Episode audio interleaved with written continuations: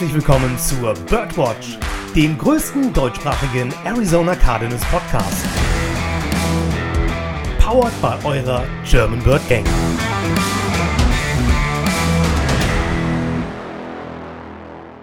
Rise up, Red Sea und einen wunderschönen guten Morgen, Mittag, Abend und herzlich willkommen zur 126. Episode der Birdwatch.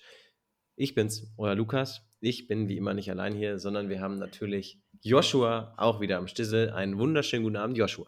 Na, Ben, nachdem, ich, äh, nachdem ihr ja wieder am Montag oder wann habt ihr aufgenommen, eine Vermisstenanzeige für mich auf, nee, letzte Woche, eine Vermisstenanzeige für mich aufgeben konntet, äh, bin ich jetzt wieder am Stissel und ich, ich bin wirklich froh, dass wir jetzt wieder so ein bisschen in die Zeitphase kommen, wo, ja, salopp gesagt, nichts mehr los ist. Wirklich den letzten Monat ja nur auf Achse gewesen. Ich habe gar keinen Bock mehr, das Haus allein zu verlassen. Habe ich keine Lust mehr. Ich weiß nicht, wie es euch geht, aber es reicht mir jetzt für, für, für das kommende Jahr. Fürs kommende Jahr sogar schon? Ja, okay, gib mir ein paar Wochen, dann geht's eh wieder los, aber reicht mir erstmal. Ich wollte gerade schon sagen, du bist doch so einer, der ist ständig on the way, so wie, so wie wir alle. Also ja, bitte. aber das, das war jetzt zu viel die letzten Wochen. Nee, nee, nee. Und dann, wenn du so auf Podcast verpasst, weil, weil du Jesus und die Welt besuchen musst, dann nee, nee. Also ich bin froh, wieder hier zu sein. Da sprechen wir gleich noch drüber. Hattest du denn eine schöne Weihnachtsfeier eigentlich? Äh, das war keine Weihnachtsfeier, aber danke, dass ihr mich in dem Sinne in Schutz genommen habt. Nein, ich habe einfach nur alte Freunde getroffen, die ich sonst nur einmal im Jahr sehe. Und ähm, da wir das Treffen, das ursprüngliche Treffen schon einmal verschieben mussten, äh, wollte ich nicht auch den Alternativtermin schieben müssen. Also, ähm, ja, das äh, ist natürlich, sage ich mal, Anzeige ist raus. Ne? Ja, ist okay. Ähm, die Person, die dich dafür unter den Bus werfen wird, begrüße ich jetzt. Einen wunderschönen guten Abend, Podcast-Papi. Moin, moin. Ich werfe nicht in der Bus. Ich sage nur, Prioritäten sind so wichtig. Ich, ja, ich glaube auch das nicht, dass so. der Dennis mich unter den Bus werfen möchte. Ähm, wenigstens schenke ich nicht äh, Hunds und Kuhn Glauben bei allem, was ich sehe und lese. Ei. Ich, ich wollte es überhaupt nicht ansprechen. Ich hätte es echt nicht erwähnt. Das Ding ist, Lukas hat ja, mich gerade auf die Straße gestoßen hab, und du warst der Bus. Ich habe hab eigentlich auch gedacht, man kann es einfach unthematisiert lassen. Aber Dennis has something to say. Ich glaube, er wollte sich muten und hat Richtig. parallel gehustet. Ähm, hat also in der Eile den Knopf verfehlt. Ja, gut, der Profi, ist der ist. Korrekt, ich wollte einfach den anderen Knopf drücken. Weil ich, ich wollte, nee, nicht husten, ich wollte mir das Lachen gerade unterdrücken, weil äh, ich wollte Lukas Dick wieder am Bus werfen. Nein, nein, war nicht mein Plan. Nein, aber du, du, du hast noch für mich gebremst, aber dann habe ich Lukas zurück, also auf die Straße geholt. Nee, Spaß beiseite. Dennis, dir geht's nicht gut. Wie geht's dir? Ja, du, ähm, wird langsam wieder besser, aber ich habe mit der fetten Erkältung hier ein bisschen rumzuhampeln. Ähm, deswegen ist die Stimme auch ein bisschen angeschlagen. Aber da bin ich ja nicht der Einzige, ne, Lukas? Da hast du vollkommen recht. Äh, ich habe mir leider auch über die Feiertage irgendwie eine Erkältung eingefangen. Und gestern Abend war da noch Stufentreffen von meiner Abi, vom Abi-Jahrgang. Und ja, wie das dann so ist, da ist, da steht man neben der Box und unterhält sich neben der Musikbox. Das ist immer eine ganz dumme Idee und schreit dann da halb rum. Und dann ist die Stimme nicht nur im Arsch, sondern ja, man selber am nächsten Tag auch. Deswegen ganz, ganz doofe Idee von mir. Aber ja, um natürlich das jetzt auch, ne? Joscha, du kannst ja nicht was teasern, was äh, und es dann nicht erklären, dann wollen wir es wenigstens auch offenlegen für die Leute, die in unserem Chat keine Einsicht haben. Es war so, wir haben heute also alle, Working, also alle, richtig, außer wir drei. Also Leute, es war so, wir haben heute so überlegt, was machen wir denn eigentlich für, also wir machen keine klassischen Preview-Folgen mehr, weil es einfach die Zeit im Jahr ist, die Saison ist tot. Die Cardinals sind eigentlich nur dabei, sich noch für einen Pick besser positionieren zu können. Der Rest ist nebensächlich geworden. Und dann haben wir überlegt, okay, worüber sprechen wir heute in der Folge? Und dann kam das Ganze so, dass ich gedacht habe oder ich auf eine Aussage referenziert habe, die Dennis bei uns in den Chat geschickt hat, wo JJ Watt etwas zu seinem Retirement gesagt hat. Zum Retirement kommen wir später nochmal genauer. Und ich habe diese Aussage für voll genommen. Aus dem Grund, weil ich hatte übrigens auch den Rest der Aussage vergessen. Ich hatte nur dieses eine wirklich, was da wichtig war, hatte ich für mich im Kopf behalten. Es heißt also wie nach dem Motto, ja, ich habe Kyle eine Ansprache im Lockerroom hören, gehört, wie er die gemacht hat und wie er die Jungs motiviert hat und da war für mich klar, ey, ja, ich möchte mich lieber mit anderen Dingen beschäftigen. Das volle Statement heißt, ich möchte mich lieber mit Etsy beschäftigen.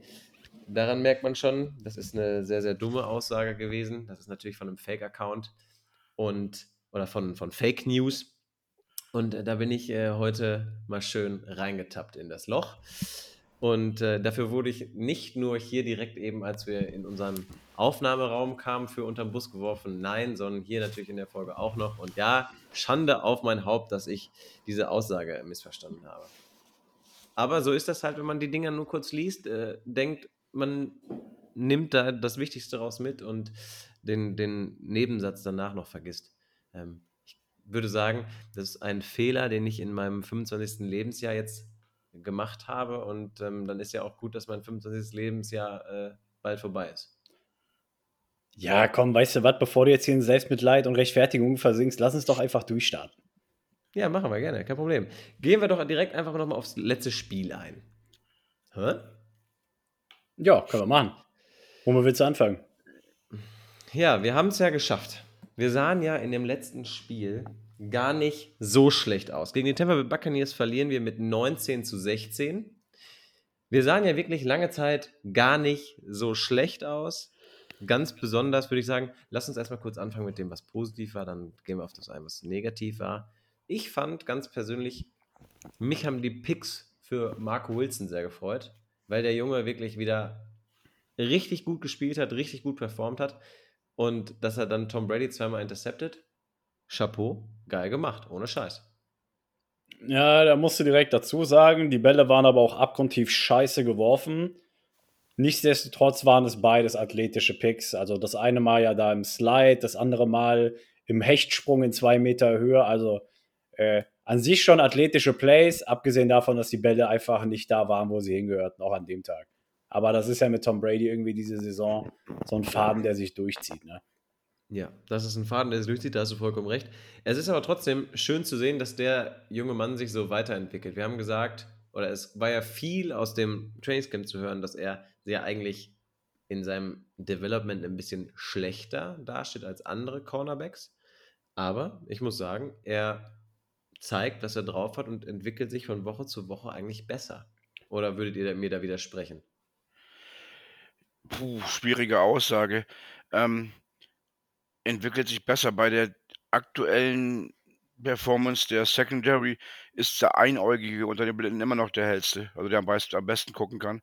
Ähm, will ich jetzt nicht beurteilen, ob er sich gut weiterentwickelt oder ob er einfach nur gut aussieht, weil der Rest noch schlechter aussieht. Ich wollte ich ich wollt sagen, also wichtig ist, glaube ich, dass er spielt und nicht verletzt halt raus ist, so wie das letzte Spiel zum Beispiel. Er soll einfach so viel Play, also Playing Time wie möglich sehen. Ne? Und ich glaube, dass, dass darauf sollte der Fokus liegen. Ähm, und er ist nicht der Einzige, der immer wieder von Jahr zu Jahr oder jetzt im zweiten Jahr, ne, ähm, von seinen Verletzungen immer ausgebremst wird. Ähm, von daher wichtig ist, dass er spielt. Und ähm, wie, wie viele Picks hat er jetzt schon dieses Jahr? Da waren da jetzt schon, er hat er doch auch schon ein paar vorher. Drei. Drei. Ich meine, wir sind bei drei, weil da war auch die Interception gegen ja. Andy Dalton und die Saints dabei. Genau. Die Pick Six, die erste von ihm. Na gut, aber äh, ne, also einfach schön zu sehen, dass er auch den Anschluss findet, sage ich mal. Außerdem hast du den, den Goat zweimal intercepted in dem Spiel, ob jetzt die Bälle dahin gehörten oder nicht. Von daher einfach schön zu sehen, dass, dass, dass, dass der Jungspund da mal ein bisschen Traktion findet auf dem Spielfeld. Ja? Absolut. Ich habe es gerade nochmal nachgeguckt. Es ist so, es sind drei Picks dieses Jahr bisher für ihn. Was mich am Ende interessieren würde, ist, welches Rating er zugelassen hat und wie viele Touchdowns er in der Coverage, sage ich mal, zugelassen hat. Ähm, letztes Jahr sah das alles sehr, sehr unglaublich be bescheiden aus. Ich glaube, da hatte er doch irgendwie ein Rating um die 130 und äh, zweistellig Touchdowns zugelassen. Ähm, und ähm, gefühlstechnisch hat sich das dieses Jahr extrem verbessert. Wird sich zeigen, was die Zahlen sagen.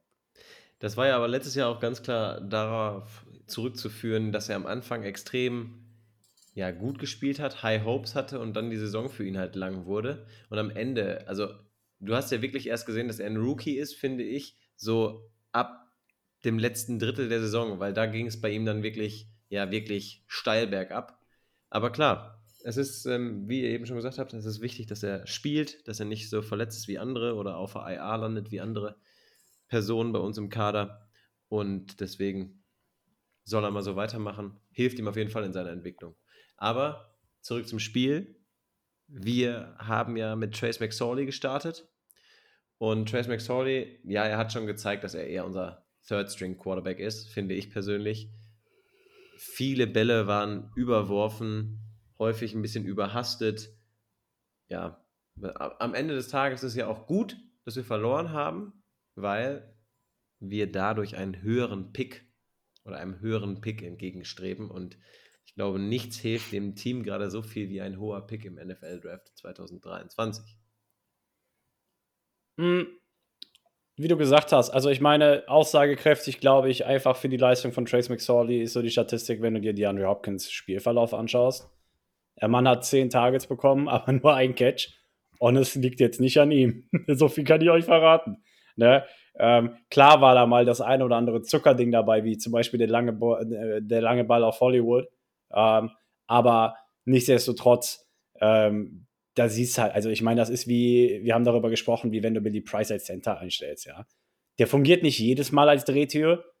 Er blockt auch ganz gerne, also ne, ab und zu mal dann ganz gut, aber die Consistency ist es halt einfach, ne? Die Häufigkeit, mit denen du die Plays machst, unterscheidet am Ende des Tages den Third String vom, vom, vom Franchise Quarterback. So, und das hast du halt gesehen. Ne? Also da war jeder zweite Ball ging, äh, ja, gefühlt äh, Michael Bidwell in den Schoß am Fliegen. Ne? So, und ähm, da gehört er halt nicht hin. Und von daher ähm, müssen wir aber über, über einen Spieler noch reden, ähm, der, sage ich mal, auch trotz der Leistung von Trace McSorley wieder extrem gut ausgesehen hat, Freunde. Wisst ihr, auf wen ich hinaus will? Greg Dodge. Können wir, können wir ganz kurz, also ich weiß ja nicht, ob da der Staff und ob das Steve Keim äh, in der Offseason nicht irgendwie mal, äh, ja, oder ob die einfach mit, mit Scheuklappen da durch die Facility gelaufen sind, aber der Junge muss da aufgefallen sein. Also, du kannst mir nicht erzählen, dass immer, wenn der Mann auf dem Platz steht, 95% seiner Targets reinholt und bei den Spielen, die er gestartet ist, hat er immer über 100 Yards gehabt diese Saison, ohne Ausnahme. Kannst du mir nicht erzählen, dass der nicht aufgefallen ist. Sorry. Ja, gut. 98 Yards sind knapp 100 Yards, ne? Was hat er jetzt? Hey, er hatte doch. Der hatte in dem Spiel. Ja, 98, ja, das sind doch 100 Yards. gerundet, Mensch. Wir sind hier in Deutschland. Hier wird aufgerundet. okay, gut. Gut, dass wir darüber gesprochen haben. ja, aber das kannst du mir doch nicht erzählen. Dass du, dass du im selben Jahr einen First-Round-Pick für Hollywood Brown raushaust und dann Greg Dodge so steil geht. Das kannst du mir nicht erzählen. Vermutlich hast du mit Greg Dodge nicht geplant, weil du eher Rondell Moore auf der Position gesehen hast der mit Verletzungen halt zu kämpfen gehabt hat. Ähm, ich weiß es nicht, ob Greg Dodge überhaupt die Spielteile bekommen hätte, wenn Ronald Moore immer fit gewesen wäre. Nein, natürlich nicht, aber alleine, dass er die Leistung abheben, also ab, also hervorrufen kann, wenn es, sage ich mal, dazu kommt. Und er ruft die Leistung leider besser hervor. Der, also bei, bei Greg Dodge macht es halt den Eindruck, du legst den Knopf um, du sagst, du spielst, er spielt. Und er spielt gut. Während wenn du, wenn du Rondell Moore sagst, hör mal, jo, Bruder, spielst heute. Klar, der hat das ein oder andere Spiel, das gut aussieht, aber er ist nicht, bei weitem nicht so konsistent wie, wie Gregory Dodge. Bei weitem nicht. Ja, aber da finde ich ganz klar, musst du auch nochmal ein Fragezeichen ans Coaching machen. Weil wie kann ein Spieler denn gut aussehen, wenn er in 80% der Screens eingesetzt wird, die hinter der Line of Scrimmage gestoppt werden, weil es einfach scheiße ist? Mhm, also, aber das, der, dasselbe gilt für Greg Dodge. Doch, aber, aber, dann kann der Spieler doch einfach nicht gut aussehen. Sorry. Ja, aber, aber Greg Dodge kriegt genauso viele Screens wie Rondé Moore. Ja, dann ist die Frage, warum funktionieren die Screens plötzlich generell besser? Oder vielleicht funktionieren sie auch nur situativ besser mit Rondé Moore. Weiß ich ja nicht, weil die Defense dann gerade anders steht oder sonst was. Vielleicht äh, Benefit of the Doubt, ja. Aber äh, es, ist, es ist auffällig, dass, dass er, dass Greg Dodge immer gefühlt äh, einen Yards äh, pro Catch Average hat von der Anzahl der Receptions im Spiel. Und es ist halt, und das ist halt leider, das beläuft sich immer so auf neun bis zehn Catches, 95% seiner Targets holt er rein und er kriegt zweistellig Targets im Spiel, wenn er spielt. Oder wenn er startet, so muss ich sagen. Ja. Also das ist schon auffällig. Ja. Und ich meine, wir haben schon oft über die Defizite im Teambuilding von Steve Keim gesprochen. Und es wird auch hier wieder erkennbar, für mich ergibt der Trade für Hollywood Brown absolut Zero Denada null Sinn. Null. Null. Ja, ja, Vielleicht am Anfang der Saison noch, aber jetzt ja, nicht. Jetzt im Nachhinein. Ähm, damals, als der Trade passiert ist, waren wir alle begeistert davon. Du auch. Ja, ich war begeistert, keine Frage. Aber jetzt, wo ich, ich meine, ich bin nicht in der Facility. Ich wusste nicht, dass wir da so einen Kronjuwel haben, der, der, der bisher nur Bankwärmer war, ja, der, äh, keine Ahnung, der Gatorade verteilt hat, wenn's, wenn's, äh, wenn es Personalmangel gegeben hat. Ja, du hast recht. Im Nachhinein macht es keinen Sinn, aber damals war die Entscheidung wahrscheinlich gar nicht so falsch. Weißt du was? Dafür zahle ich gerne ins Phrasenschwein ein, Joshua, ne? Hau Hinterher ist man immer schlauer. Woher Ich soll man das denn wissen? Woher soll man das denn wissen, dass Greg Dodge plötzlich, wenn er so viel Spielzeit sieht, wie er sie dieses Jahr sieht, dass er so einschlägt? Das kannst du halt nicht wissen. Und wir können ja gerne noch einmal drauf gucken. Ich habe da so was Schönes rausgefunden. Äh, wir können da gerne noch mal drauf gucken, was da eigentlich los ist mit ähm, unserer ja, Verletzungshistorie dieses Jahr. Soll ich es vorlesen?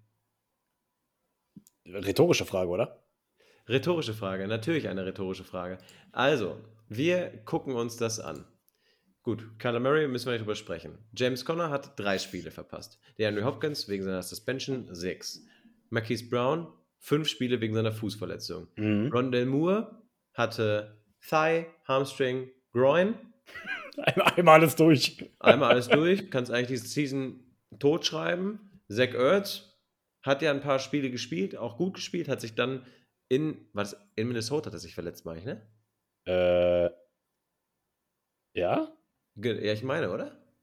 Boah, ich bin mir gerade nicht sicher. Jedenfalls Kreuzband weg. So, weiter. Genau, Kreuzband hat er sich äh, gerissen und ja auch noch ein paar andere Sachen im Knie kaputt gemacht. Ja, so ein paar Hm. Nervenenden.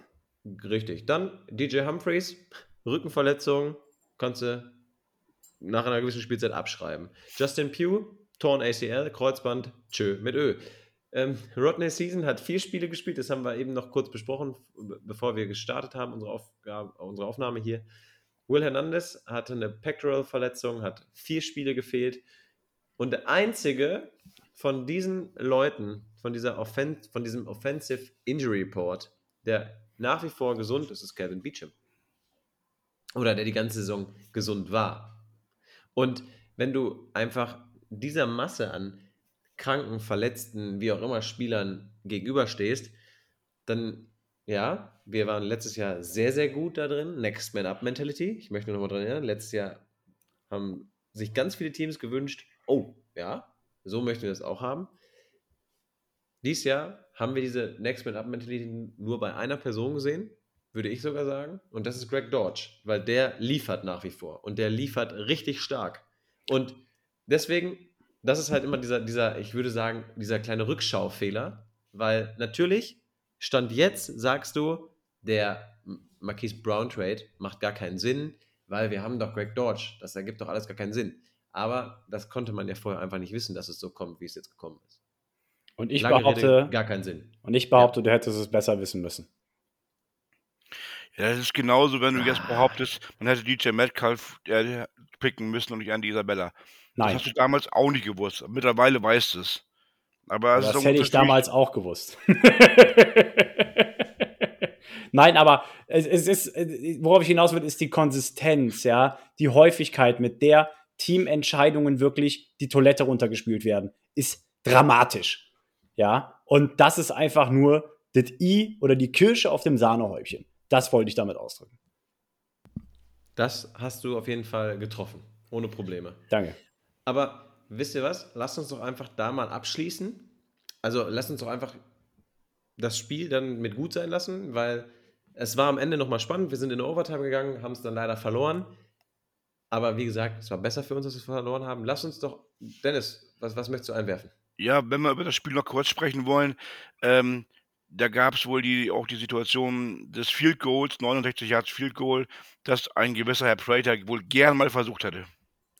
Danke, da hast du vollkommen recht, genau.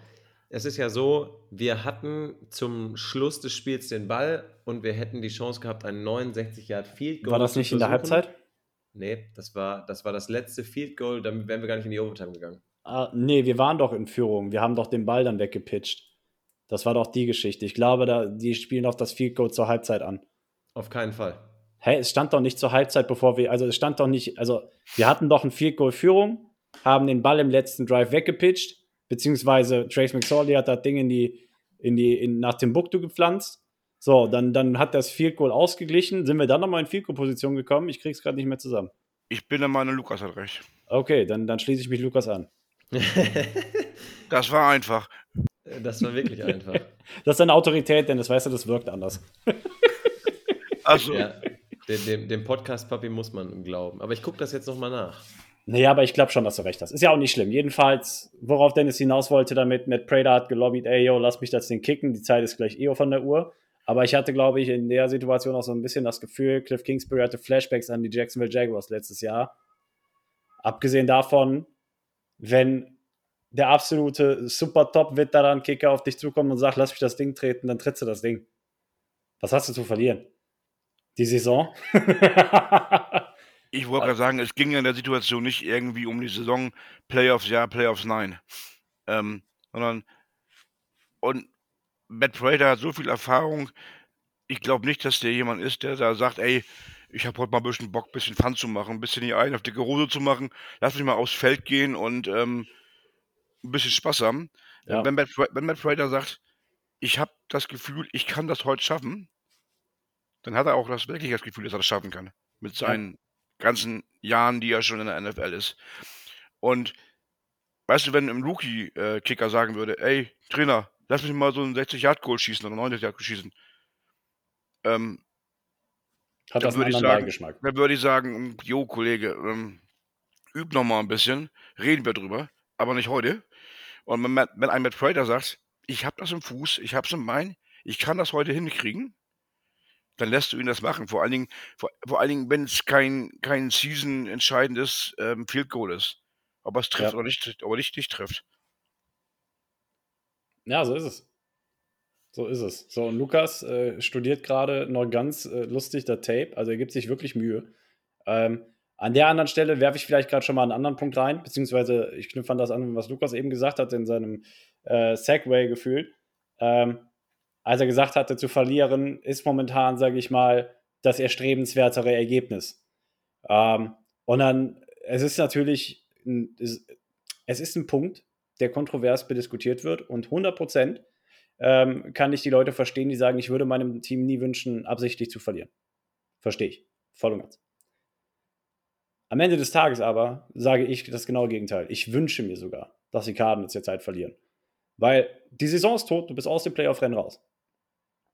Und unabhängig davon, ob ich das Team liebe oder nicht, ich liebe das über alles, wünsche ich mir halt einfach, dass wir uns zukunftstechnisch so gut jetzt aufstellen, weil das ist das Einzige, was wir kontrollieren können. Kontrolliere, was du kontrollieren kannst. Und sich jetzt, sage ich mal, für die Zukunft am besten, sage ich mal, zu positionieren, ist das Beste, was du tun kannst. Das ist das Einzige, was du machen kannst. Du kannst nicht mehr in die Playoffs kommen, was willst du sonst machen? So, deswegen haben wir letzte Woche gesagt im Podcast, so, hey, gib der Jugend die Chance zu spielen, weil, ey, geht eh, um eh nichts mehr. Lass die Jungs sich entwickeln, lass sie den Snaps kriegen. Und genauso sage ich immer, ich freue, oder ich hoffe nicht nur, dass wir das Spiel gegen die Tampa Bay Buccaneers verlieren, was wir auf mysteriöse Art und Weise verloren haben, sondern auch, dass wir das Spiel nächste Woche gegen Atlanta verlieren. Weil das Spiel hat eine immense Bedeutung für die Draft-Reihenfolge. So, und desto höher der Pick, den wir bekommen können, desto besser. Weil nicht nur könnten wir rein hypothetisch an Pick 3 oder vielleicht sogar Pick 2 picken, ja, je nachdem, wie die Chicago Bears jetzt die Saison zu Ende spielen. Nein, desto höher der Pick, desto besser ist zum Beispiel auch die Position für einen Trade, wenn ein Team weiter unten sagt, so Freunde, hör mal da oben, wir brauchen einen Quarterback, lasst uns mal nach oben. Ja? Runtertraden, Szenarios und so weiter und so fort. Noch mehr Draftpicks akkumulieren, vielleicht unter einem neuen General Manager, das wäre ja was. Ne? All das äh, geht da so ein bisschen mit rein. Und ähm, damit möchte ich einfach nur noch mal den Monolog zu Ende bringen. Ähm, die einen sagen, yo, äh, sich zu wünschen, dass das eigene Team verliert, das grenzt an Hochverrat. Ich sage, nein, das grenzt an Nächstenliebe.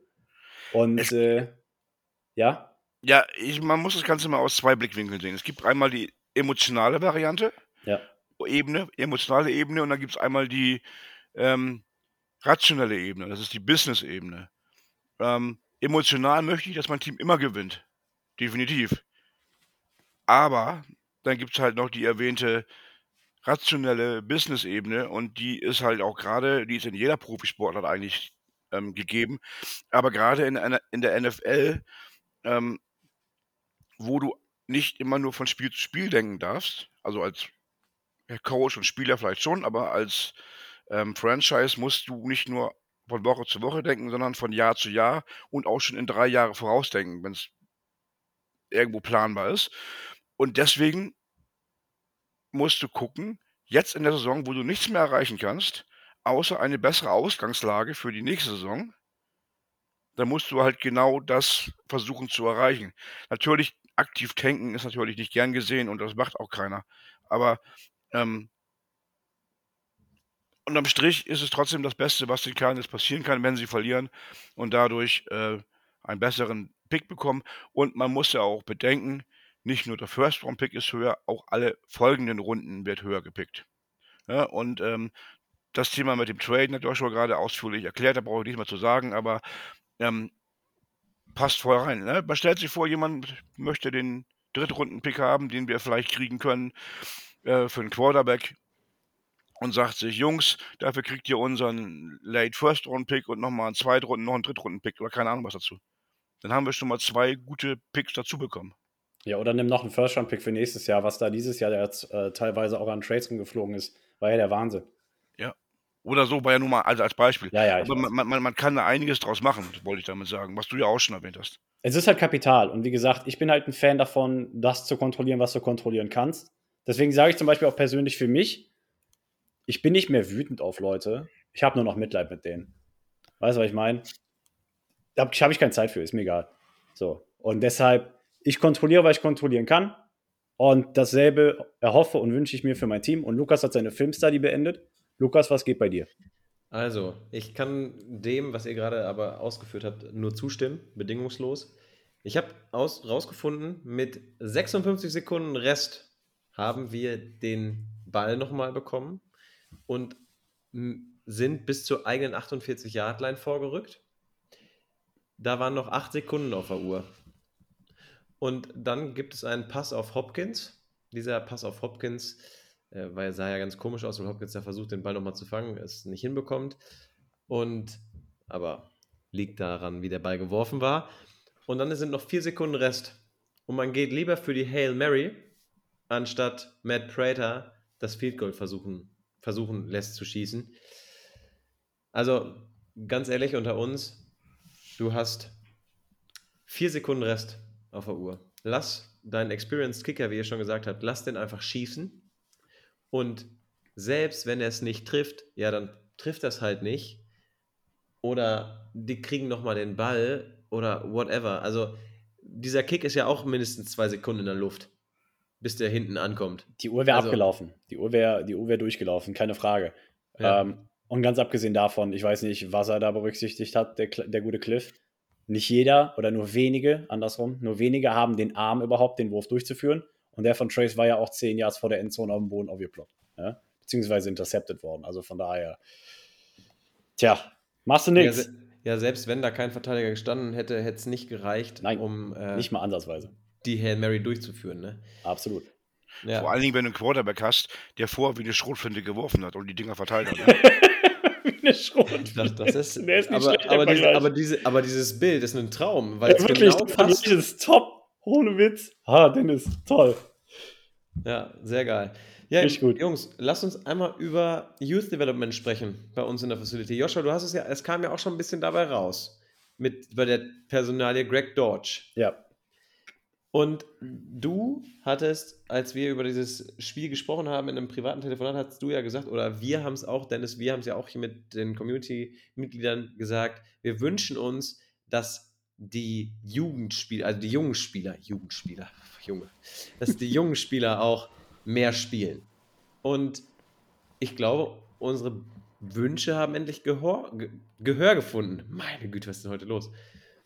Ähm, wir haben einige Spieler spielen sehen, die vielleicht nicht gerade erste Wahl waren. Sagen wir es einfach, wie es ist.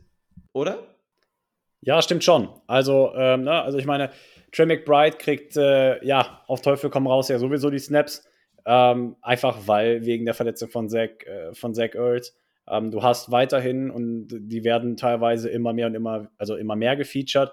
Ähm, sowohl MyJ Sanders als natürlich auch Cam Thomas äh, MyJ Sanders in der begrenzten Anzahl der Snaps, die er hatte, auch schon wieder vier Tackles, davon zwei Solo. Also kannst du wirklich nur sagen, da ist so viel Potenzial, da steckt wirklich viel Potenzial hinter dem Mann. Ähm, das musste eigentlich fördern. Und ansonsten, ich meine, Saven und Isaiah machen immer weiter Schritte nach vorne. Isaiah auch wieder League, äh, beziehungsweise Teamleading in Tackles mit elf, beziehungsweise tied mit Jalen Thompson. Ähm, und ich meine, Isaiah ist vielleicht jetzt nicht mehr einer der Jungspieler, aber snap-technisch ist es das erste Mal, dass er über eine Saison hinweg, sage ich mal, die Anzahl an Snaps sieht. Von daher musst du ihn eigentlich als Jungspieler betrachten. Ähm, und da war doch auch, wenn wir jetzt gerade schon über Isaiah reden, da gab es doch auch dieses Bildchen. Weiß gar nicht, wer die Statistik, ich glaube, die Statistik ursprünglich kam von den Cardinals, die wurde von Clemson oder von der Clemson University halt wieder gefeatured oder was auch immer, ne, in eine neue Grafik konvertiert, whatever. Und da ging es ja darum, ähm, wie viele Prozent seiner Snaps Isaiah Simmons auf welcher Position spielt. Ähm, um das, bestimmt haben sie viele gesehen, aber einfach nur, um das auch nochmal jedem ganz kurz hier ins Gedächtnis zu rufen. Ähm, Vergleich oder verglichen wurden die Jahre 2021 und 2022 bis Woche 15. Also, ähm, als Inside Linebacker spielte Isaiah Simmons 2021 58% der Snaps, als Outside Linebacker 21 äh, oder 2021 23% der Snaps und dann als Slot Cornerback nur 16%. Ähm, wohingegen, und das ist eine ziemlich drastische Entwicklung, ähm, dem gegenübergestellt, sage ich mal, die, der Snap-Anteil aus dem Jahr 2022. Da hat er nur 36% als Inside Linebacker gespielt, 14 als Outside Linebacker und 45 als Slot Corner. Lange Rede, kurzer Sinn. Der Mann spielt weniger Linebacker als Corner. Und viele haben gesagt: Hör mal, geil, Schweizer Taschenmesser, super Typ. Ja, für mich ist das mehr ein Armutszeugnis als alles andere. Ja, du siehst halt auch daran, er wird halt in Positionen gepackt, wo er benötigt wird und wo man davon ausgeht, dass er die Matchups gewinnen kann. Und wenn du dir das Matchup gegen Travis Kelsey aus Woche 1 einfach nochmal ins Gedächtnis rufen möchtest, auch wenn es weh tut, siehst du halt einfach, dass man ihn leider auch in Positionen packt, wo er halt nicht bestehen kann. Nicht nur Travis Kelsey, nimm dir Juju, nimm dir ähm, Carter gegen die Chargers als jüngstes Beispiel. Einfach alle Wide Receiver Matchups eigentlich. Ja, es funktioniert nicht. Und das ist aber leider ja notgedrungen gewesen, weil du halt ja auf Cornerback jetzt auch vor allem wieder die letzten Wochen äh, ja aussahst wie, ne? Da, da, war ja Personalmangel wie, wo ist gerade? Überall ist Personalmangel, egal. Ne? Also ist ja wirklich schlimm. Und du kannst es halt so sehen, von wegen so, yo, der ist so versatil, den kannst du überall einsetzen, schöne Sache. Ja, aber als Dot Corner performt er ja wie, äh, Dennis hat mir alle Vergleiche kaputt gemacht, weil der von Dennis war so gut, weißt du? Er, er performt halt nicht gut. So, er performt wirklich nicht gut. Ja, und ähm, wir haben uns schon ab, zum Anfang der Saison gewünscht, spezifiziere seinen Aufgabenkatalog, ja, begrenzt die Anzahl der Snaps auf so wenig Positionen wie möglich und dann sehe ich am Ende der Saison spielt er 50% Slot Corner. Ich, ich wirklich, ich weiß nicht was, also es kotzt mich an. Es kotzt mich wirklich an. Also die Gründe für diese Positionierung als Slot Corner, die hast du gerade angeführt, aber lass die mal vollkommen außen vor. Ähm, was mich dabei mehr trifft, ist ähm, ja wasted Talent. Du ja. versch verschwendest das Talent, das er auf den anderen Positionen hat. Ähm, wir haben es ja auch mal angedeutet, man kann ihm ja auch einfach mal ähm, Micah Parsons-like einfach mal zum, zum Blitzen rausschicken, dass er einfach immer nur ähm, versucht, äh, die Pass Rush zu machen. Ähm, aber der Junge ist so athletisch, der ist in der Position, wo er immer in die Mismatches gerät, ähm, einfach verloren und dann verschwendest du sein Talent, du verschwendest seine Rookie-Jahre, ähm, ähnlich wie bei Hassan Reddick damals, auf, auf, Positionen, die er nicht wirklich ausfüllen kann. Nicht mal, weil er es nicht will oder nicht versucht, sondern einfach, weil, weil, weil da ein bisschen was fehlt an seinen körperlichen Voraussetzungen. Aber der ist so athletisch, auf anderen Positionen könnte er so super bärenstark sein. Das ist es gerade. Er kann als Outside-Linebacker oder wie du schon sagtest, so Micah Parsons-like, könnte er wirklich, ja, Micah Parsons große Konkurrenz machen in, den, in einem jungen Linebacker, der richtig Workload bekommt und ein absoluter Leader ist. Und man steht ihm da total im Weg, dass man ihn so rumschiebt. Wie gesagt, ja, es gibt genug Gründe, warum man es macht, aber es ist halt einfach Kacke mit Leben, wirklich. Sorry. Das, es, es, es hilft keinem. Es ist einfach nur beschissen. Aber wisst ihr, was ich so lustig fand? Es gab doch diese Weihnachtsbilder von den Cardinals. Und ich weiß nicht, wer sich die von euch genauer angeguckt hat. Er war das bei den Safeties, oder? Hm, pass auf. Der war bei den Defensive Backs und bei den Linebackern. Der war bei beiden dabei. Und ich habe schon, ich saß da und habe so gedacht, ah, der kleine, ja, der, der ist aber, das ist ein Schlingel, ha? hat sich da noch mit aufs Bild geschmuggelt. Nee, ganz ehrlich, so viel Snaps, wie der da sieht, hat er da mehr Daseinsberechtigung auf, auf, als auf dem anderen Bild, so nach dem Motto. Ja, es ist halt einfach.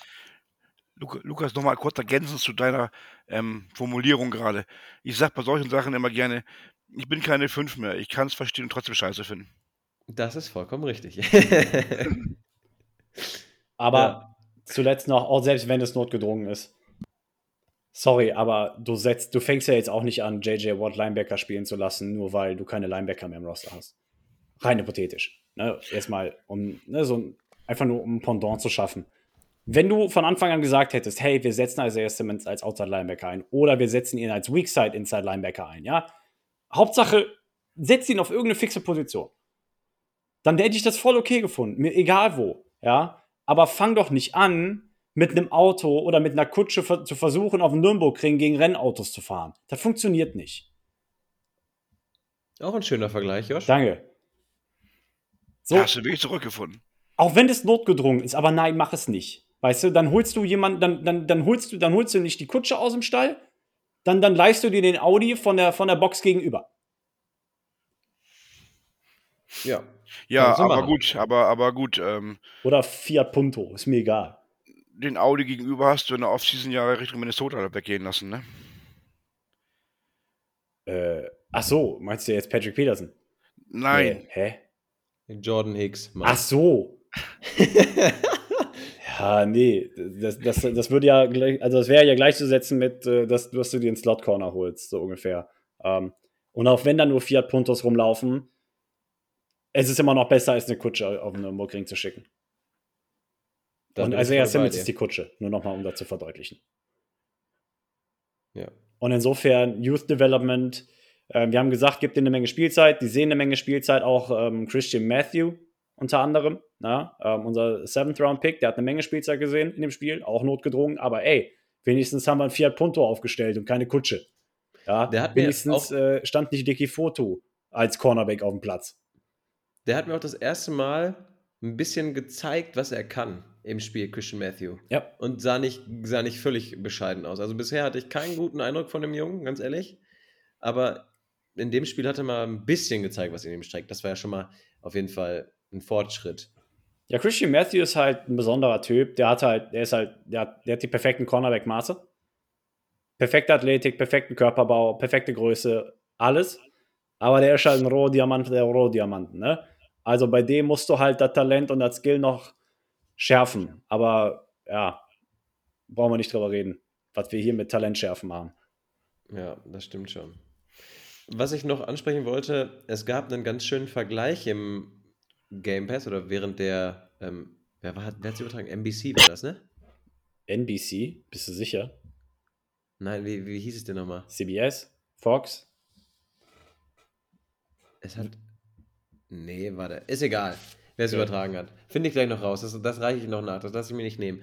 Aber es ist ganz klar so, dass sie gesagt haben, Cameron Thomas hat die Möglichkeit und die Fähigkeiten, einem JJ Watt nahe zu kommen in seiner Spielkarriere.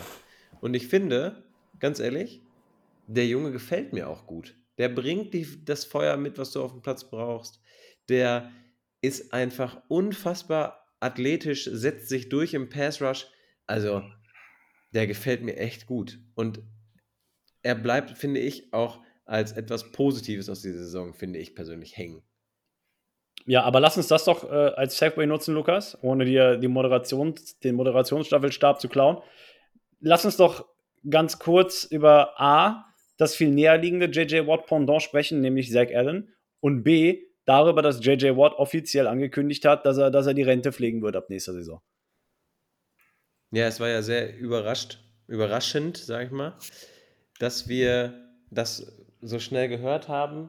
Viele von euch haben es wahrscheinlich mitbekommen, dass er sehr emotional das Feld verlassen haben soll und im Tunnel quasi nochmal zurückgeguckt haben soll aufs Spielfeld und sehr emotional war.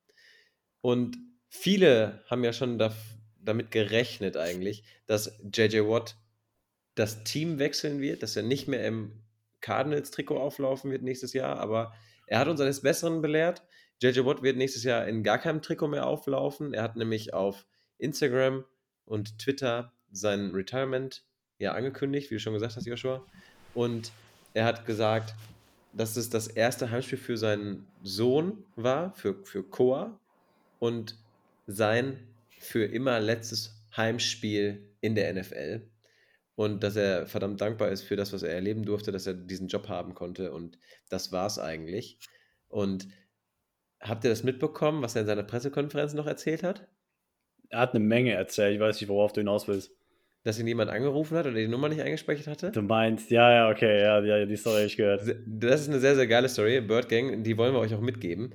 Und zwar hat ihn jemand angerufen und hat ihn per FaceTime angerufen und hat ihm dann eine Nachricht geschrieben. Und JJ Watt wusste, hatte diese Nachricht aber nicht eingespeichert und hat ihn dann irgendwann zurückgerufen. Und er hat den auch, nein, nein, nein, warte, er hatte die Nummer er hat, nicht er hat eine Sprachnachricht, genau, er hat, eine, er hat eine Sprachnachricht bekommen von dieser Person und diese Person klang aber, als hätte die auf gut Deutsch eine heiße Kartoffel im Mund. Also er hat sie gar nicht verstanden.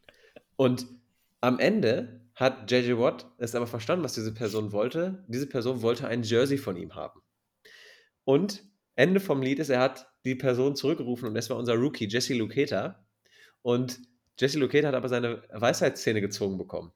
Und nachdem er aus seiner Narkose aufgewacht ist, war das Erste, was man ihm gesagt hat, dass JJ Watt seine Karriere beenden wird. Total geile Geschichte und er hat auch vier Stunden später JJ Watt nochmal schnell geschrieben und gesagt, hey yo, sorry für den Anruf, aber ich, äh, ich erwarte ein Trikot von dir. Ähm, sehr, sehr lustige Geschichte auf jeden Fall. Aber ja, ein großer verlässt die NFL-Bühne, um den Bogen zu JJ Watt wieder zurückzuspannen. Ein sehr großer verlässt die NFL-Bühne. Ich glaube allerdings, für ihn ist es persönlich der richtige Schritt. Vor allen Dingen nach der Geschichte, die wir dieses Jahr mitbekommen haben. Es ist die einzig logische oder der einzig logische Schritt für ihn, glaube ich, nach so, mit so ein bisschen Abstand. Ähm, er hatte diese Herzgeschichte, über die wir ja im Oktober uns unterhalten haben, wo er zurückgeschossen wurde. Oder war es November? Aber jedenfalls ein paar Monate, ein paar Wochen erst her. Dann ist er ein junger Papa geworden. Ne? Er hat es ja auch in seinem Post erwähnt mit Koan bei seinem ersten Spiel. Ähm, er ist verheiratet, hat eine Frau. Er ist auch kein Mensch mehr, der des Geldes wegen noch Football spielen muss. Er muss auch niemandem mehr was beweisen.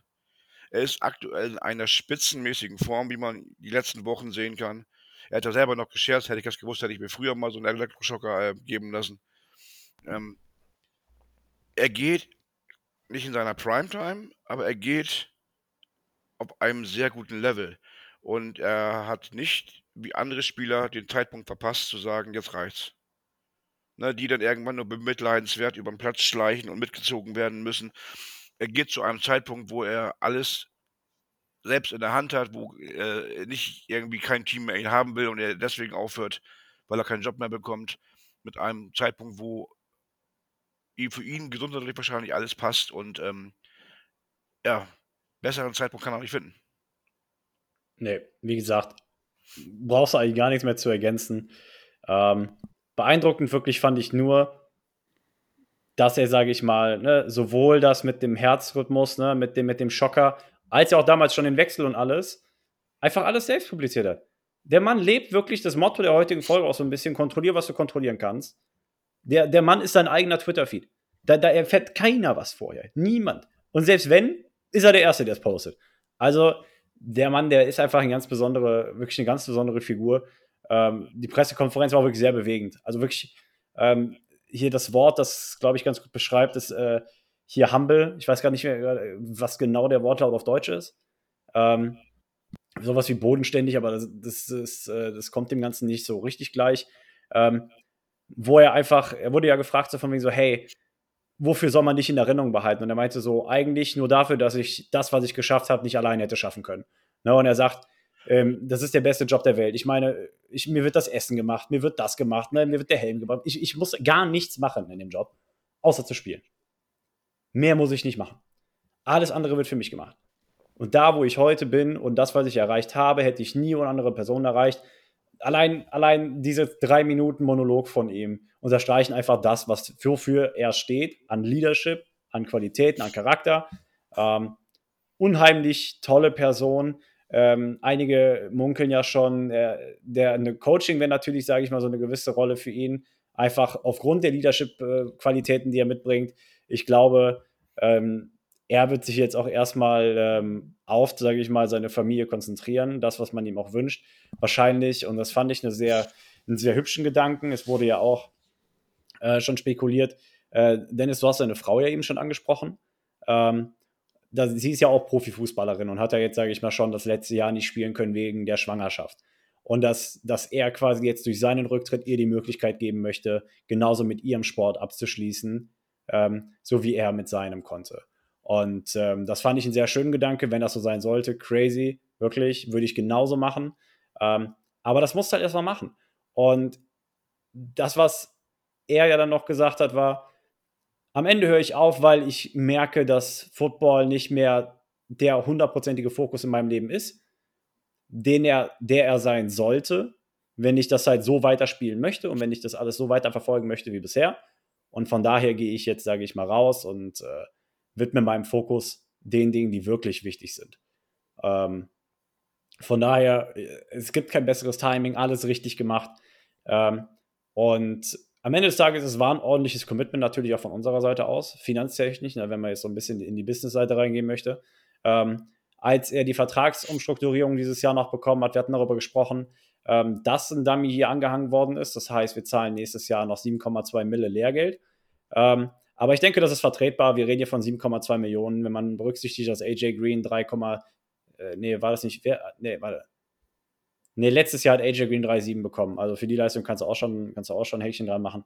Ähm, da, da, da fallen jetzt die 7 Mille Dead Cap nicht so hart ins Gewicht. Ähm, von daher, das ist, das ist die Business-Seite und ähm, wir hatten es eben schon mal geteasert es war ja, sage ich mal, in der Hinsicht nicht nur eine Bereicherung überhaupt spielertechnisch, sondern auch einfach das, was er, Zach Allen, mitgegeben hat. Und was wir jetzt auch, sage ich mal, in der Entwicklung von Zach Allen betrachten dürfen dieses Jahr und wie er spielt und was ihm das jetzt, sage ich mal, nächstes Jahr für einen Vertrag oder dieses Jahr noch für einen Vertrag verschaffen wird. Ähm, das wird, glaube ich, eine ganz, ganz spannende Angelegenheit für Zach Allen. Ist am Peak performen, nicht am Peak performen, aber bisher am Peak performen. Also er, er, er spielt so gut wie noch nie. Und äh, man kann nicht leugnen, dass das nicht auch unter anderem oder vor allem aufgrund des Einflusses eben von JJ Watt gewesen ist. Ja, und nicht nur Zach Allen, auch Cameron Thomas, äh, Malte Sanders, alle, die um ihn rumgespielt haben, ja. ähm, die haben dieses Jahr eine Menge lernen dürfen, glaube ich. Du kannst die jungen O-Liner auch noch mit dazu nehmen. Ja gut, wenn die im Training jedes Mal gegen ihn spielen müssen, dann werden sie wissen, wie, äh, sie verarscht werden, auf Deutsch gesagt. So ist es. Oder, oder, oder, oder vernascht werden. Trifft besser. Ähm, Joshua, für Humble, glaube ich, würde bescheiden sehr gut passen. Bescheiden, ja, sehr gut, sehr gut. Ja. Gut, ihr lieben Leute, kommen wir noch kurz zu einem nächsten Thema, wo wir gerade schon drüber gesprochen haben. Joshua, ich nehme den Segway, den du mir dahingestellt hast, einfach mal direkt auf. Und zwar steht unsere Free Agency kurz bevor. Eigentlich könnte man schon fast sagen, sind die Arizona Cardinals schon mittendrin. Ja, weil JJ Watt hat sein Retirement angekündigt und Zach Allen wird einen neuen Vertrag bekommen müssen, hoffentlich auch bei uns, weil es einfach, ja, wie soll ich sagen, es ist einfach total wichtig, ihn zu halten, weil er einfach der Leader und derjenige ist, der gerade den ganzen Workload der D-Line trägt wenn JJ Watt, wenn man JJ Watt mal ausklammert. Deswegen, du hast da eine Grafik offen. Lass uns doch einfach mal über unsere Free Agency sprechen, beziehungsweise über die Spieler, die Stand jetzt keinen Vertrag bei uns nächstes Jahr haben. Ja, wir haben ja, wir haben ja die letzten Wochen schon immer mal so ein bisschen ähm, scherzhaft behauptet, ja, das halbe Team ist, äh, geht, sage ich mal, in die Free Agency. Und ähm, es ist mehr als das halbe Team, also zumindest mehr als das aktive Roster Plätze hat nämlich 33 an der Zahl. Alleine an Unrestricted Free Agents, also UFAs. Ne? Ähm, und einfach nur, damit wir die alle mal gehört haben, nehmen wir jetzt mal alle 33 Namen mit und drehen uns damit eine Runde im Kreis. Also, ähm, ich fange an. Justin Pugh, J.J. Watt, Byron Murphy, Cody Ford, Matt Prater, Tristan Hill, Zach Allen, Calvin Beecham, AJ Green, Tanner Vallejo, Joshua Miles, Nick Vigil, Andy Lee, Ezekiel Turner, Aaron Brewer, Steven Anderson, Charles Washington, Antonio Hamilton, Will Hernandez, Daryl Williams, Chris Banjo, Max Williams, Max Garcia, Camo Gruger Hill, Pharaoh Cooper, Corey Clement, Richard Cower, Josh Jackson, Ben Neiman, Michael Dogby, Billy Price, David Blau, Sean Harlow, Antoine Wesley und Greg Dodge. Das sind alle 33, zumindest unrestricted free agents. Und davon sind noch nicht die Spieler ausgenommen, die sich überlegen könnten, in Rente zu gehen. Zu nennen sind hier natürlich Rodney Hudson einmal. Der hat schon lange diese Saison damit gehadert. Damit ist zu rechnen, dass der nicht wiederkommt. Äh, vor allem jetzt mit seiner Verletzung. Ähm, dann haben wir noch Cope McCoy, der sich ebenso überlegen könnte, einfach mal den, den, das Jackett an den Nagel zu hängen. Ähm, hat ja auch sein fünftes Kind bekommen. Ne? Der das schon vor der Saison überlegt hat. So, und ähm, das, sage ich mal, sind auf jeden Fall noch zwei Spitzenkandidaten für, für sage ich mal, ne, ich hänge ich häng das Jackett hier an den Nagel. Und dann sind wir schon bei 35 potenziellen Spielern, die, sage ich mal, das, das, äh, das Roster verlassen. Und wer mir richtig zugehört hat, wird gehört haben, all diese Spieler, alle 33 Spieler, die ich aufgelistet habe, haben in irgendeiner Art und Weise schon aktiv in äh, einer weniger oder einer ausgeprägteren Rolle am aktiven Spielgeschehen teilgehabt. Ob in der Offense, ob in der Defense oder in Special Teams. Jeder von den 33. Also das Cardinals Roster nächstes Jahr wird so unheimlich anders aussehen. Das ist wirklich gruselig. 33 Free Agents und alle haben aktiv partizipiert in der Saison. Ja, ich finde eigentlich wieder so erschreckend, den Namen, den du eben genannt hast, Camo Gruger Hill, ja. Also, den haben wir geholt mitten in der Saison und wir hatten echt, ja, wir haben ja viel von ihm erwartet. Wir dachten, der äh, startet jetzt für Ben Neiman oder sonst was. Ja, und äh, sorry, dass ich das sage, aber scheiße war es. Der hat einfach wirklich gefühlt immer nur Special Teams gesehen. Letzte Woche gegen Tampa Bay hatte er sein persönliches Highlight, hat einen Pass von Andy Lee gefangen, einen Punt Fake. Ja, und das war eigentlich die Saison von ihm in Highlights zusammengefasst. Und das finde ich ist schon wieder, wie zu Anfang der Folge von dir schon gesagt, Joshua, schon wieder bezeichnend für das, was da eigentlich abgeht. In ein bisschen, ja, Fehler im Teammanagement, sage ich mal. Also, wir alle haben gesehen, dass Ben Niemann keine Antwort sein konnte als Linebacker. Er hat okay gespielt, er hat das gegeben, was er konnte, aber im Großen und Ganzen hat es halt, halt einfach nicht gereicht. Und das, dann holst du einen, ich glaube, es war über, über einen Waiver Wire, ich glaube, wir haben für den ja keinen Pick hergegeben. Nee, nee, ja, ja, genau. Aber am Ende des Tages finde ich es einfach schade, dass du die Möglichkeiten, die du hast, halt einfach, sorry, aber wegwirfst. Ja, nicht nur für ihn, aber auch, ne? Ich meine, so ja, ich viele. Ihn, ich wollte ihn nur ex, exemplarisch mal nehmen dafür. Das ist das Problem zum Beispiel, das ich sehe. Unter anderem mit Spielern wie Greg Dodge der gibt doch gerade sein Bestes, sich komplett für die Free Agency-Periode zu qualifizieren. Und der wird irgendeinen besser bezahlten Vertrag bekommen als den von den Cardinals nächstes Jahr. 100 Prozent! 100 Prozent! Und dann geht dir so ein junger, toller Spieler flöten. Den sehen wir nächstes Jahr nicht in unserem Roster, Greg Dodge. Sehen wir nicht. Sag ich euch, wie es ist. Glaube ich nicht. Meinst du, der ich wird glaube, sich halten hier? Meinst du, mit den Performances, die der abreißt, reiht er sich hinter Rondé Moore und Hollywood Brown ein? Meinst du, da hat der Bock drauf? Nee, aber du kriegst ja einen neuen Coaching-Staff. Und wenn du ihn in gewisser Art und Weise in eine andere Position rücken kannst, ja, natürlich wäre er die Nummer 4. Weißt, Klar, weißt du da mehr als wir? Nein, aber wir, wir gehen ja alle davon aus, dass die Ära Cliff Kingsbury am Ende der Saison vorbei sein wird. Zum Glauben gehe ich in die Kirche. Zum Glauben gehst du in eine Kirche, wissen tun wir es halt nicht, also was bleibt dir anderes übrig? ist korrekt. Ne? Also, deswegen, ich gehe davon aus, dass wir einen Headcoach-Wechsel sehen werden. Die Gerüchteküche brodelt ja und wir haben ja schon drüber gesprochen im Vorgespräch. Sean Payton ist ja immer noch der Name, der am meisten mit den Cardinals in Verbindung gebracht wird. So ist es auch in Wettbüros, dass die Cardinals da die höchste Quote drauf haben, dass Sean Payton bei den Cardinals landet. Und kleiner Sidefact an dieser Stelle, er nimmt ja gerade Form an, dass er sich quasi sein ultimatives Coaching-Team aufbaut. So hat er zum Beispiel Vic Fangio, den ehemaligen Head Coach der Denver Broncos, äh, reinholen oder will er als seinen Defensive Coordinator vorstellen. Und ich bin sehr gespannt, weil mit dem Coaching-Staff, was sich verändern kann, ist natürlich auch dieser, die Frage, welche Rolle kriegt, kriegt Greg Dodge? Natürlich will der nicht die Nummer 4 sein, sondern er will vertraglich bestimmt die Nummer 3 sein. Aber ja, müssen wir halt einfach mal gucken, ne, was da passiert. Vor allem die Frage ist, wenn du den als Cardinals, wenn du jetzt Greg Dodge einen Vertrag, ich meine, wir werden in der Offseason noch lange genug drüber sprechen, aber nur um den Gedanken schon mal erwähnt zu haben. Rondé Moore steht nächstes Jahr in den Startlöchern auch seinen Vertrag zu bekommen. Wenn du Rondé Moore, wenn du, wenn du Greg Dodge dieses Jahr den Vertrag geben solltest, keine Ahnung, drei Jahre, zehn Mille oder was, gibst du dann Rondé Moore noch ein? Hollywood Brown steht parallel zu Rondé Moore an. Ich Ja, ja, will genau. mich auch nochmal äußern, aber jetzt gar nicht großartig zu den von dir genannten Namen, sondern generell nochmal zu dieser Liste, die du uns so Ja. wunderschön vorgetragen hast. Danke. Ähm, ich will mich aber jetzt gar nicht zu einzelnen Namen äußern, weil das irgendwie viel zu dazu ins, ins, ins Klein-Klein führt.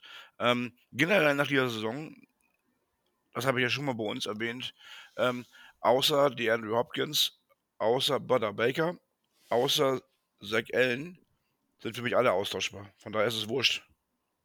Und je mehr Free Agents du jetzt hast, desto schöner ist es vielleicht für einen neuen GM, ein Team zusammenbauen zu können, als wenn du den ganzen Kader voller Leichen hast und die, nicht, die du nicht wegkriegst. Weil sie so erfolgreich waren und keiner sie haben will.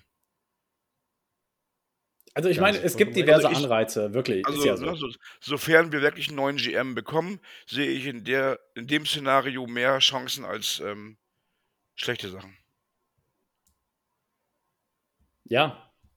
Was willst du dazu noch sagen? Also ich, ich- der, der Spot in Arizona ist extrem attraktiv, keine Frage. Ähm, dann hast du aber parallel und contradic contradictive so ein bisschen dazu, finde ich, äh, hier die ganze Geschichte von wegen Cliff droht damit einfach selbst zu gehen, weil so viel im Management wohl schief läuft, dass, dass ihm auch gar nicht die Möglichkeit gegeben wird, erfolgreich zu sein. Ja, gut, darüber kann man sich lange streiten. Ähm, aber äh, es ist, wie du sagst. Es wie du sagst. Du hast einen Extremposten, das halbe Team ist weg, du kannst alles von Grund auf neu aufbauen, wenn du so möchtest, bis auf die ja, Franchise-Player, die du hast. Also, mach was draus. Und wenn Cliff droht, selbst zu gehen, würde ich sagen, ey, ich halte die Tür auf. Schönen Tag noch. Hol deine Sachen ab morgen und dann ist gut. Oder du bist derjenige, der ihm den Arschtritt gibt und aus der Tür schiebt.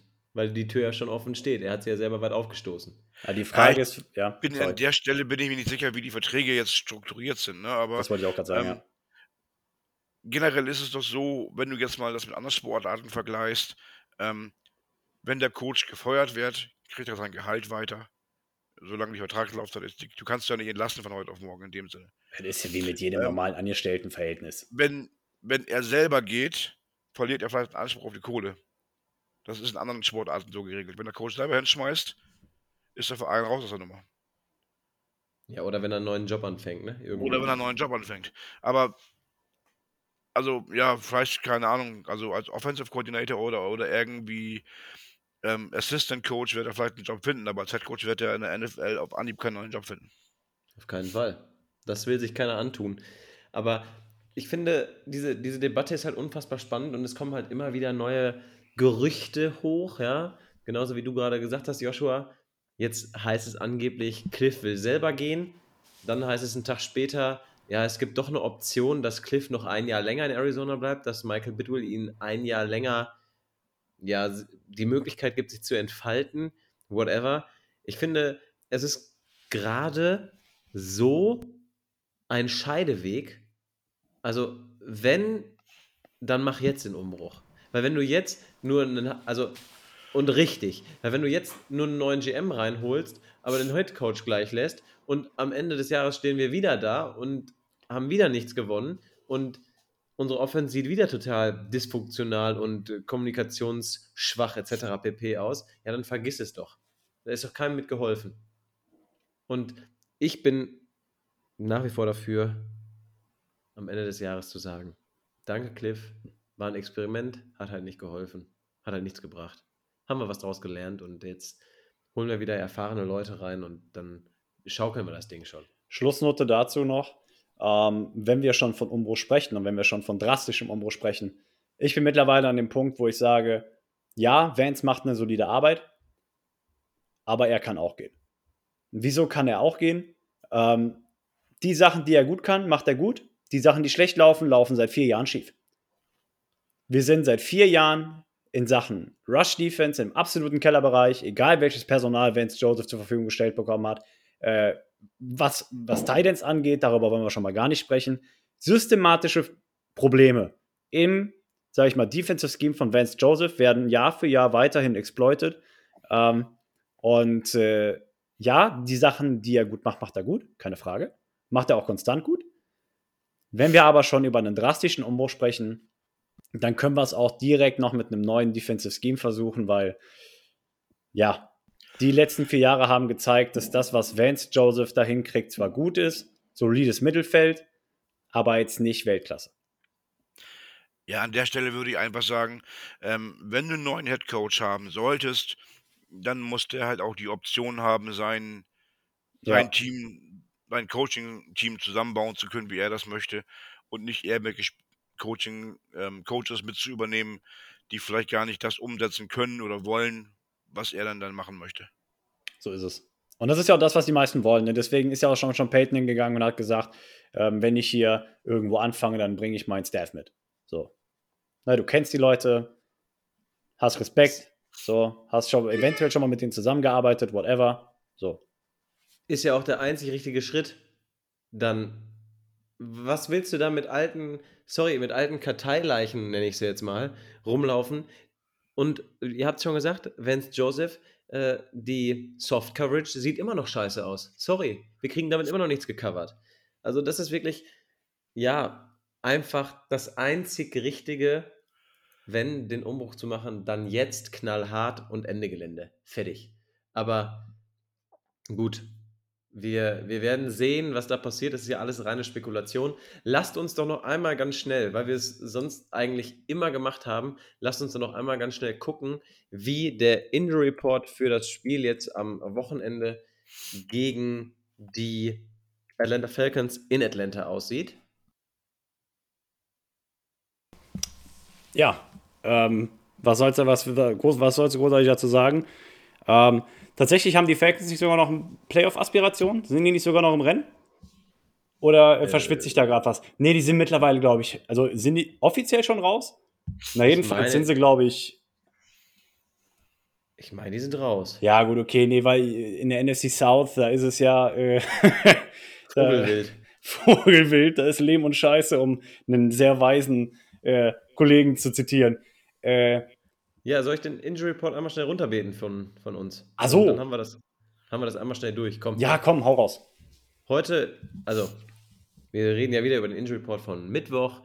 Ganz schnell, die Leute, die beim Walkthrough nicht mit dabei waren, waren Zach Allen, Calvin Beecham, James Conner, AJ Green, Antonio Hamilton und Marco Wilson. Limited waren Max Garcia, Billy Price und Charles Washington.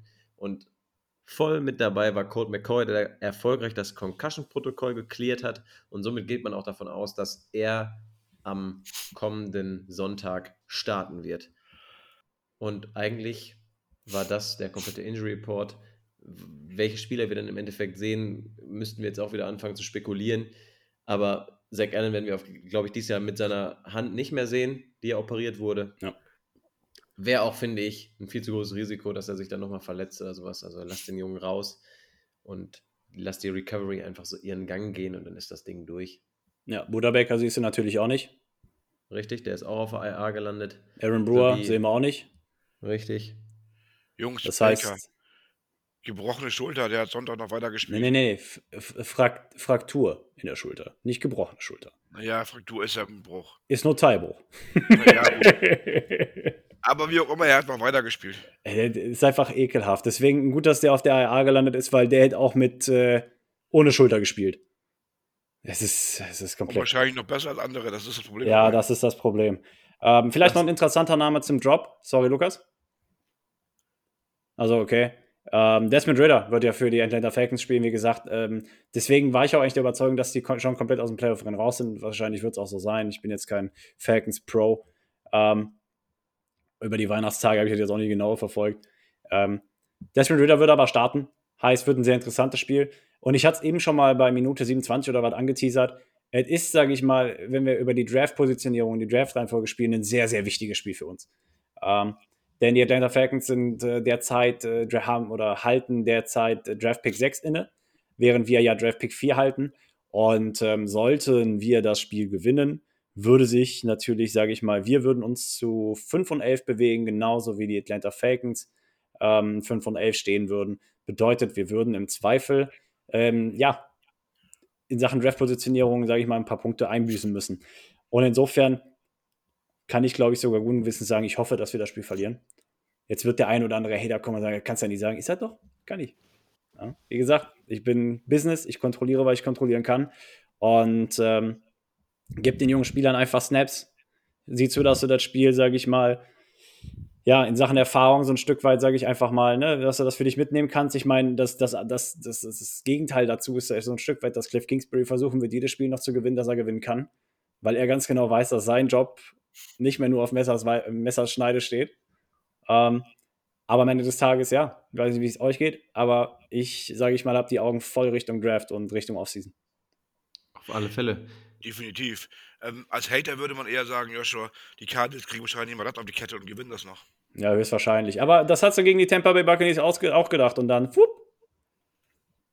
Das ist so. Da hat der Touchdown zum Schluss nicht mal gereicht. Ne? Dann war plötzlich die Defense wieder vielleicht nicht ihn, anwesend. Vielleicht hat er ihn deswegen nicht kicken lassen, weil er sagt, ey, der trifft das Ding noch und wir gewinnen am Ende. Ja, das wäre eine Katastrophe gewesen. Na gut, Jungs, belassen wir es dabei. Liebe Birdgang, wir hoffen, wir haben euch wieder mal mit den besten News rund um unser Lieblingsfranchise. Willst du jetzt die Crazy Prediction rausschmeißen? Stimmt. Da war was. Nein, auf keinen Fall. Dennis, das ist doch, dann, dann leite sie ein. Ja, habe ich jetzt ja quasi. Also, Lukas, fang an. Ja, es ist, du hast mich ganz kalt erwischt, gebe ich zu. Ich habe wirklich mit den Crazy Predictions einfach nicht mehr gerechnet. Aber natürlich ist sie da. Und ich sage, dass ich sage, dass. Wow. Isaiah Simmons. Die, die finde ich gut. Isaiah Simmons wird drei Interceptions fangen und davon zwei zum Haus zurücktragen, also zwei Pick Six davon. Und ansonsten werden wir offensiv keinen einzigen Touchdown erzielen. Das ist, das ist lustig, dass du in die Richtung gehst. Ähm, ich, ich spare mir die großartige Reaktion um deine Crazy Prediction und lese mal direkt die einzige aus der Community vor, die wir bekommen haben. Ähm, Dominik hat uns seine geschickt. Ähm, übrigens, auch wenn ihr nicht Dominik heißt, könnt ihr uns eure Crazy Prediction schicken. Ihr wisst, wie der Hase läuft.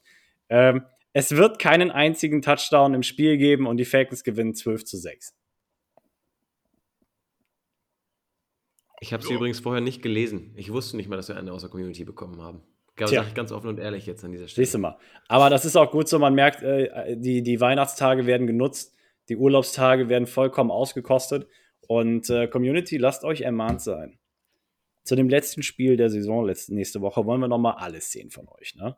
Weil wir gehen nicht sang- und klanglos unter mit den Crazy Predictions. Die werden bis zum Ende durchgezogen. Und ich möchte, dass, der, dass noch eine Crazy Prediction wahr wird und nicht, dass Wolfgang am Ende, sage ich mal, alleinstehender Crazy Prediction Lottozahlen-Gott ist. Ja? Mach du doch mal weiter mit deiner. Mit meiner. Ähm, wir, wir sehen 200 Offensive Yards in dem Spiel. Insgesamt von beiden Teams? Ja, ja, von beiden Teams. 200. Das spricht auf jeden Fall für ein extrem spannendes Spiel. Extrem zähes Spiel vor allem. Das, das muss, muss. Hör mal, das ist halt jetzt das Fleisch so lange Grill gehabt. Schuhsohlen-Charakter, hä? Ja, so ein bisschen. Okay, ich bin, da schon, ich bin da schon ein bisschen, ähm, ja, ein bisschen enthusiastischer, was das Spiel antrifft, betrifft. Also jetzt nicht für die Cardinals, sondern was die Crazy Prediction betrifft. Ähm, es gab ja mal die Situation, dass die Falcons im Super Bowl waren. Ähm, 28.3 sagt auch jedem was. 28. März, ne? Äh, Happy Falcons Day. Und der ehemalige Quarterback, der in dem Spiel für die Falcons auf dem Platz stand. Matt Ryan hat jetzt ja ähm, das nächste Comeback über sich ergehen lassen müssen mit 33 Punkten aufholen von den Minnesota Vikings bei seinem neuen Club, bei seiner neuen Franchise. Und die Falcons sagen sich, das lassen wir nicht über uns ergehen. Den Rekord wollen wir wieder haben.